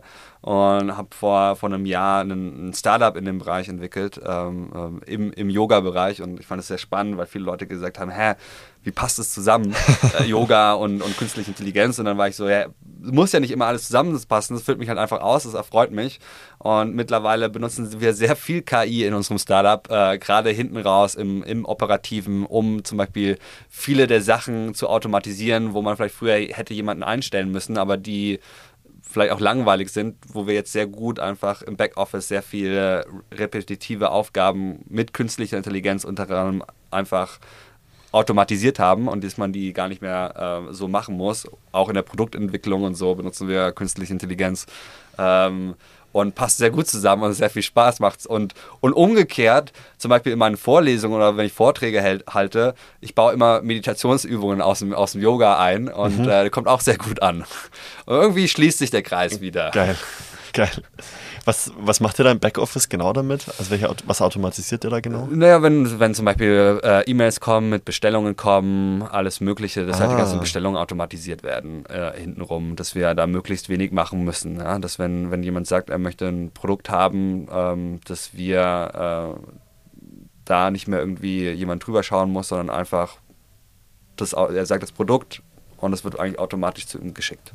Oder zu der Person Okay, okay. Und da kann man viel mit KI machen, ähm, in manchen Bereichen nicht. Das wird man immer mehr mit KI machen können. Man wird natürlich auch, zum Beispiel mit ChatGPT kann man dann auch sehr individuell auf den Kunden theoretisch komplett automatisiert angehen und mit dem auch, auch, auch, auch chatten und interagieren. Ja, stimmt. Ähm, und kann man da auch mehr und mehr machen. Ob man das machen will, ist natürlich eine andere Frage. Und da, aber das ist das Ziel. Und deswegen sage ich auch irgendwie, Startups haben halt den Vorteil, die können von Anfang an jetzt die Prozesse ähm, neu denken. Ja, wir müssen jetzt nicht argumentieren in, in, in der Theorie, warum wir 30 Prozent der Leute rausschmeißen, weil wir jetzt KI äh, einsetzen, sondern wir können von Anfang an was so aufbauen, dass wir vor allem Leute haben, die in den Aufgaben gut sind, in denen wir als Menschen einfach gut sein muss. Irgendwie in ästhetischen, kreativen Aufgaben, in, in Content Creation, die man natürlich dann auch wieder mit KI unterstützen kann dort. Das macht komplett Sinn, ja. Dann ist natürlich die äh, da ist jetzt natürlich die große Frage, weil, die, weil bei ChatGPT kommt es jetzt zum Beispiel darauf an, richtig zu prompten. Also Shit in, Shit out, genau das gleiche zählt ähm, für die künstliche Intelligenz genauso. Wenn ich nur Mist reinwerfe, ähm, dann bekomme ich halt irgendwie irgendwas angezeigt, aber vielleicht nicht das, was ich jetzt eigentlich erwartet hätte. Gibt es eine Formel, ähm, wie man vernünftig promptet? Ja, es gibt schon auf jeden Fall Sachen, die man beachten soll. Ich meine, die meisten Leute prompten, also es gibt generell was, was man beachten sollte, weil man wie man promptet und wie nicht. Ja, also man kann sich überlegen, wenn ich jetzt ChatGPT benutze und weiß, okay, was sind die Limitationen. Wenn es darum geht, etwas zu, zu prompten oder was rauszubekommen aus ChatGPT, das faktisch korrekt ist, dann muss ich ein bisschen anders vorgehen. Wenn es darum geht, hey, erzähl mir mal eine Geschichte, schreib mir ein Gedicht, dann kann ich ChatGPT ganz easy nutzen, dann muss ich mir keine Gedanken machen. Jetzt gibt es dann die Sachen so, muss ich jetzt was, was fragen, äh, wo ich sage, okay, ist sehr wichtig, dass es faktisch korrekt ist. Und wenn die Antwort ja ist, ist halt die Frage, kann ich es kontrollieren? Also wenn ich jetzt zum Beispiel, ich bin kein großer Mathematiker, muss ich ehrlich gestehen, wenn ich jetzt sage, hey, finde mir den Lösungsweg oder, oder beweise mir, äh, mach mir bitte diesen mathematischen Beweis und dann ChatGPT irgendwas schreibt. Ich kann das ja nicht kontrollieren. Ich habe nicht das Wissen dazu, nicht die Fähigkeit dazu. Deswegen würde ich dafür, würde ich ChatGPT nie verwenden, ja, weil ich das einfach nicht nachschauen kann. Mhm. Und ich bin ja am Ende auch noch verantwortlich was rauskommt, weil es ja ein Werkzeug ist. Ich kann ChatGPT nicht die Verantwortung geben, sondern ich bin verantwortlich, was rauskommt. Ich, und das ist ja auch noch gut so.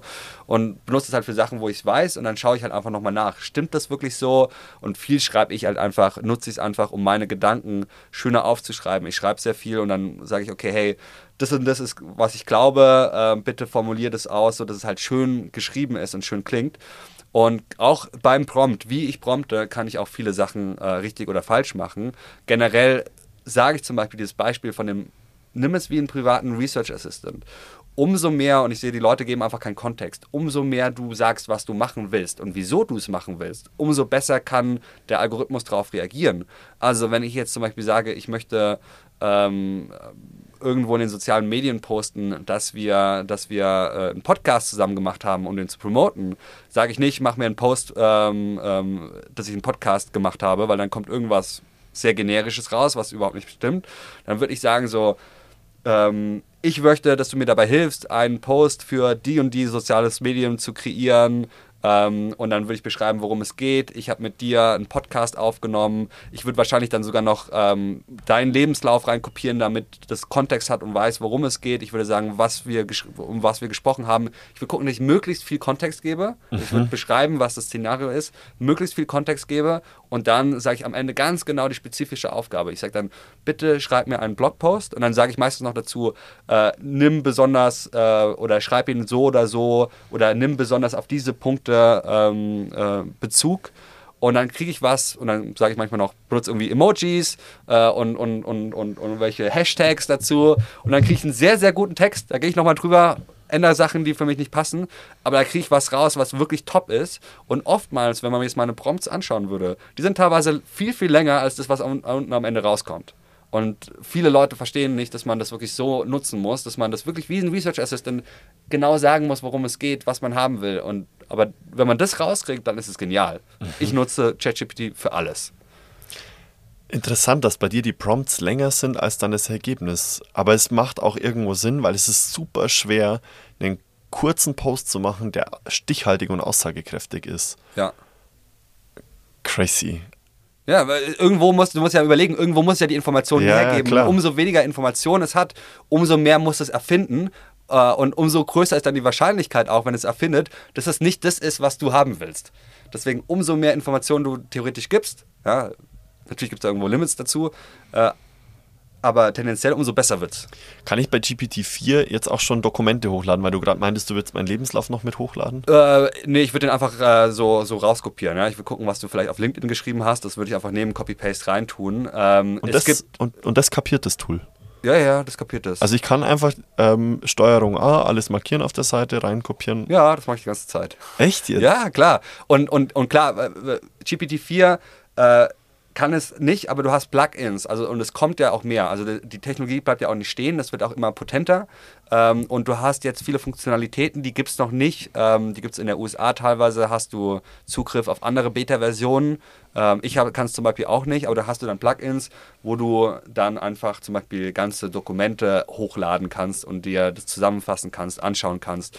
Auch wo dann, ich meine, in dem Fall ist ja ChatGPT sehr ähm, auf diese Nutzeroberfläche äh, begrenzt, aber wo du dann auch Plugins hast, wo du dann zum Beispiel sagen kannst, hey, ich möchte äh, von da und da in den Urlaub äh, fliegen und ich möchte irgendwo an Strand sein äh, und mein Budget ist so und so, wo es dir ein paar Urlaubsvorschläge raussucht und dir auch die Flüge raussucht und dann theoretisch auch die Hotels buchen kann und sagen kann, hey, ich habe diese zehn Optionen für diese Zeit gefunden, die in dein Budget reinpassen, die, die dir entsprechen und hier sind die Flüge, sag mir, soll ich einen davon buchen und dann würde dir, könntest du dir das Hotel buchen, die Flüge buchen und kann halt immer mehr machen. Und dahin wird es auch gehen, dass es immer mehr connected miteinander sein, was sehr cool ist, aber auch viele, wieder viele neue Risiken birgt.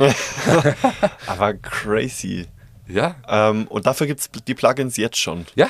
Ja, du, dafür gibt es die Plugins jetzt schon. Du kannst zum Beispiel sagen, so, du kannst theoretisch, wenn du überlegst von den Plugins, wie die zusammenspielen, dann hast du so ein Plugin, wo du dann Bilder reinposten kannst und dann Plugins, die dann mit, mit so einer Shoppingliste zusammen sind, wo du sagen kannst, du kannst ein Bild von deinem Kühlschrank machen tust es rein und sagst, so schaut mein Kühlschrank aus, das ist da drin, ähm, was kann ich mir, was kann ich mir kochen äh, und dann sagst du vielleicht noch, ich bin Vegetarier und dann sagst du, das ist das, aber die Lebensmittel brauchst du noch dazu, ich kann dir die direkt bestellen, wenn du willst. No way. Doch. Alter so ungefähr muss sich das doch angefühlt haben, als es damals in den, in den Ende 90er, Anfang 2000er Jahren, kurz bevor die Dotcom-Blase geplatzt ist, ja. die ganzen, die ganzen Internetfirmen aus dem Boden geschossen sind, oder? Ja, also ich meine, viele verrückte Sachen passiert und wir sehen ja gerade auch in der, in der, in der, in der Startup-Szene, in der Venture Capital-Szene, wie gerade Geld auf AI geworfen wird und zwar ohne ohne sich groß Gedanken zu machen und wie diesem Hype hinterhergerannt wird. Und da ist viel, viel Schrott dabei. Ja. Ja. Ähnlich wie, ich meine, ähnlich wie bei der Dotcom-Blase ist ja auch viel Schrott dabei und ich hoffe, ähm, dass die Leute auch verstehen werden, was, was gute Investments sind und, und, und, und was nicht und was wirklich langfristig Sinn macht und was nicht. Ja.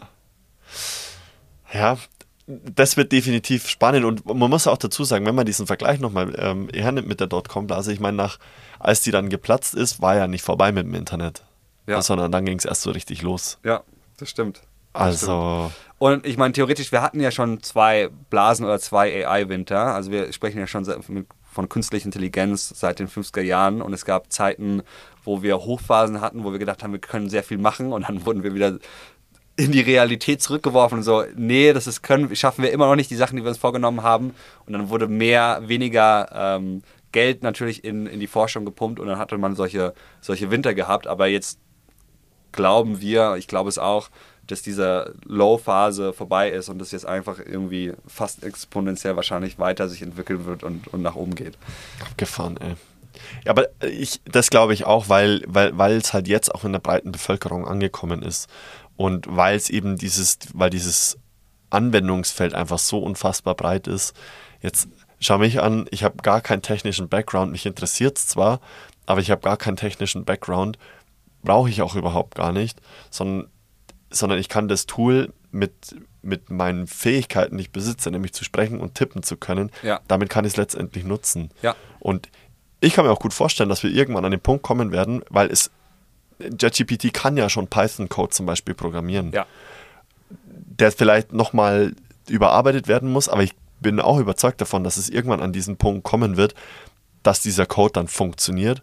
Und dann kannst du der, dem Ding halt sagen, so setz bitte meine Idee um. Gut gepromptet, sehr ausführlich, in menschlicher Sprache formuliert, ähm, aber letztendlich dann als Code ausgeworfen und vielleicht als Tool dann verfügbar. Also es gibt ja schon auch so Tools, die nennen sich AutoGPT und was die machen ist, die schreiben Prompts für sich selbst, für ChatGPT. Also dann gibst du zum Beispiel ChatGPT eine Aufgabe, mach mir einen Kurs über künstliche Intelligenz und dann fängt es an, mit sich selbst praktisch zu interagieren und so lange Prompts zu schreiben, bis es halt das irgendwie gemacht hat. Dann fängt es irgendwie an, die erste Aufgabe, die es sich gibt, suche mir äh, vergleichbare Kurse raus, damit ich weiß, was die machen.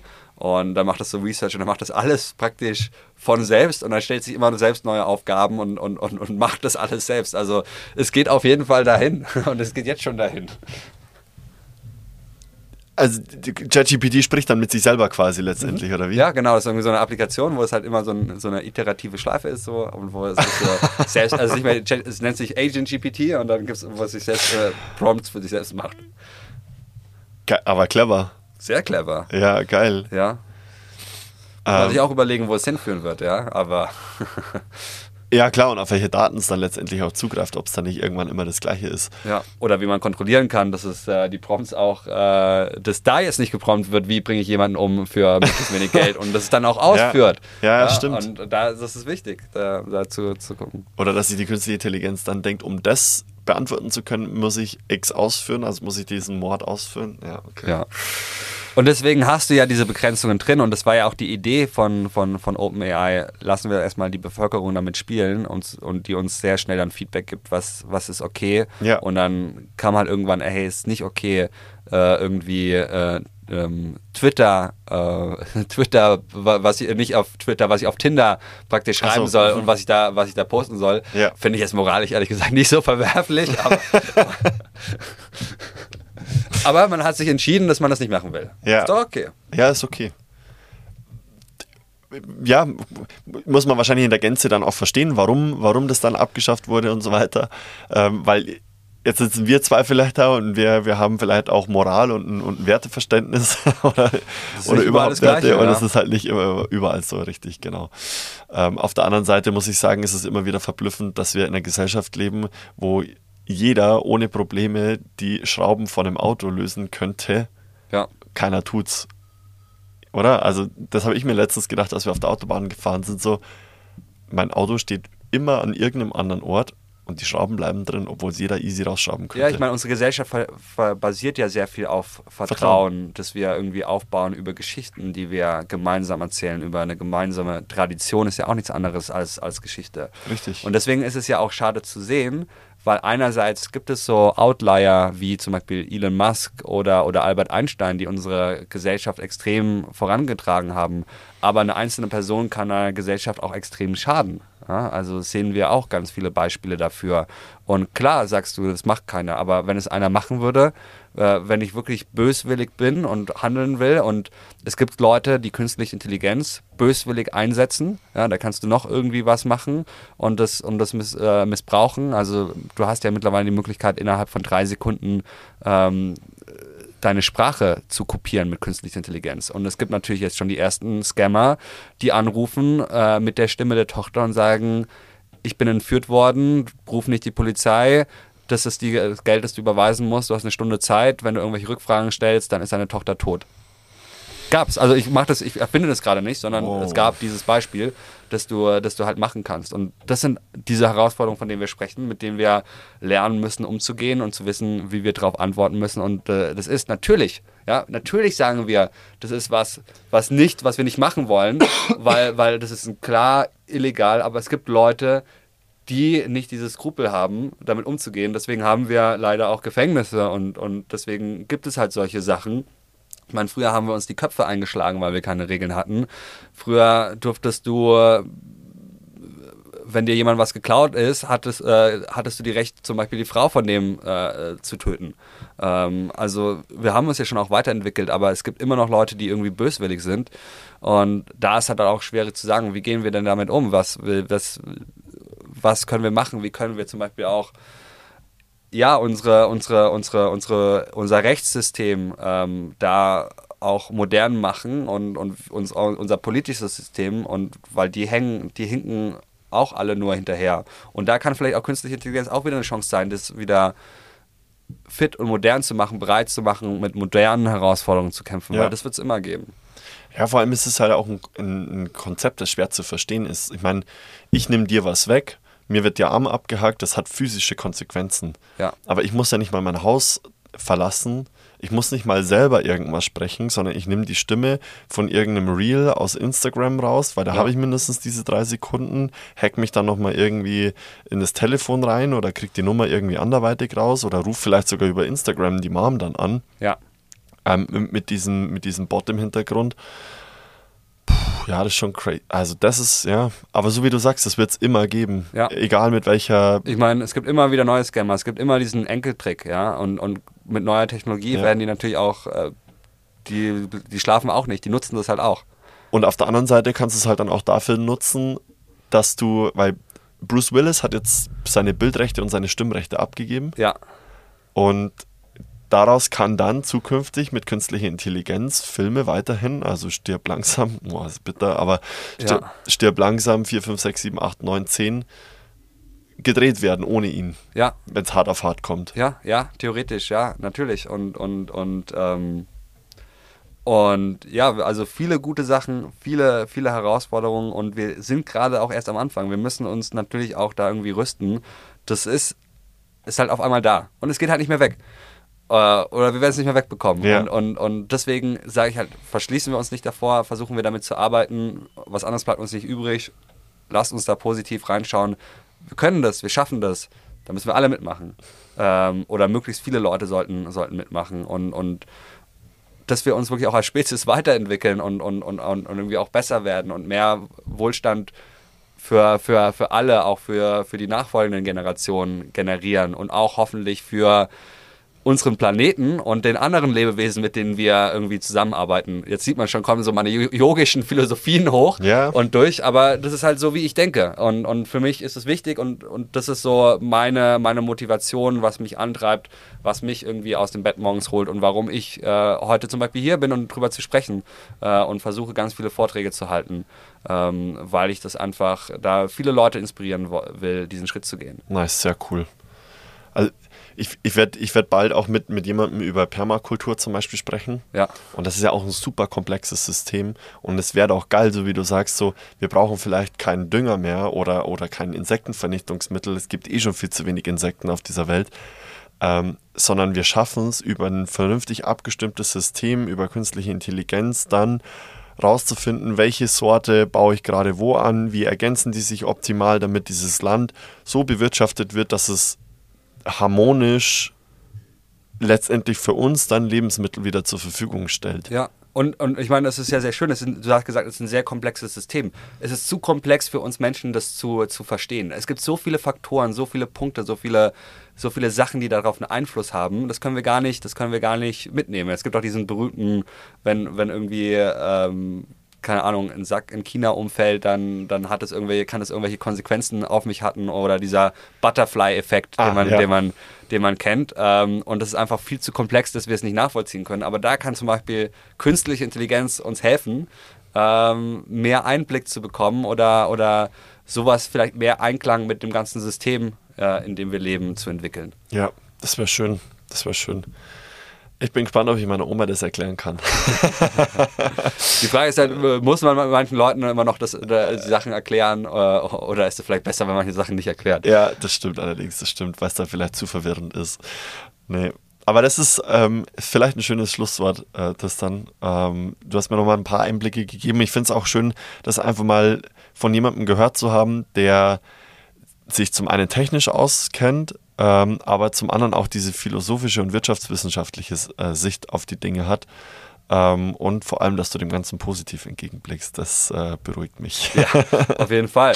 Äh, hat mich auch sehr gefreut. Ich war, war gerne dein Gast hier äh, im Herrschaftszeiten im Herzen von München. Sehr gerne. Äh, und hat sehr viel Spaß gemacht und ich freue mich dann auch zu hören. Sehr gerne. Magst du den Leuten vielleicht noch ganz kurz mitgeben, wo sie dich ähm, in, auf Social Media finden und ähm, nochmal vielleicht die Internetseite zu deinem Startup? Ähm, ja, klar. Also ähm, ich bin relativ viel aktiv auf, auf LinkedIn. Ihr könnt mir gerne folgen. Tristan Post. Tristan wie Tristan und Isolde und Post wie die Post.